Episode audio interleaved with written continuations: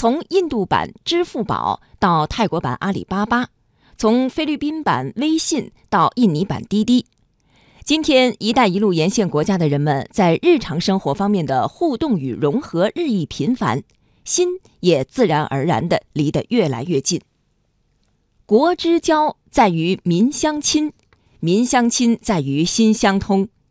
一个国家与另一个国家的关系。两国领导人之间的礼尚往来和交流沟通当然不可缺少，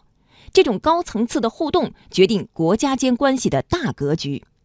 与此同时，两国人民之间的心灵交流也非常重要，它更能营造两国关系的小气候。在“一带一路”建设中，随着企业、项目、资金、货物走出去，公路、铁路通车了，工业园区开业了。发电站开始发电了，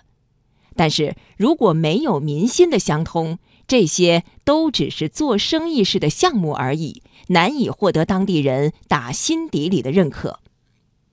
我们欣慰地看到，政府层面，中国与沿线各国通过各种艺术节、旅游年、国家年等文化交流活动正在不断深入；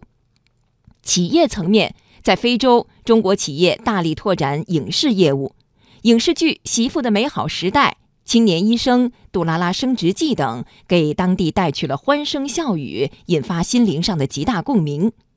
在巴基斯坦，随着中国企业的到来，职工培训中心、现代化医院、海水淡化厂等当地民众曾经可望不可及的基础设施，一天天成为现实。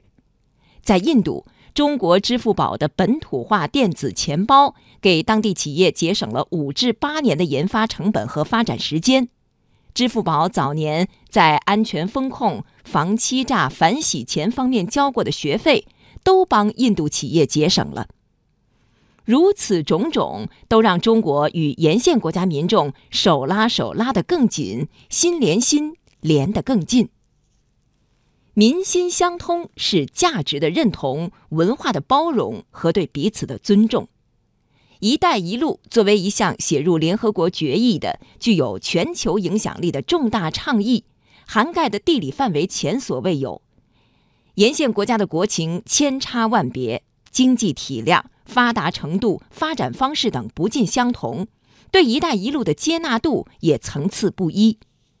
如果民心不相通，就可能当面客客气气、笑脸相迎，背后顾忌猜疑，另有打算。“一带一路”建设就可能遭遇明里暗里的礁石。要搞好“一带一路”建设，就必须在民心相通上做好文章。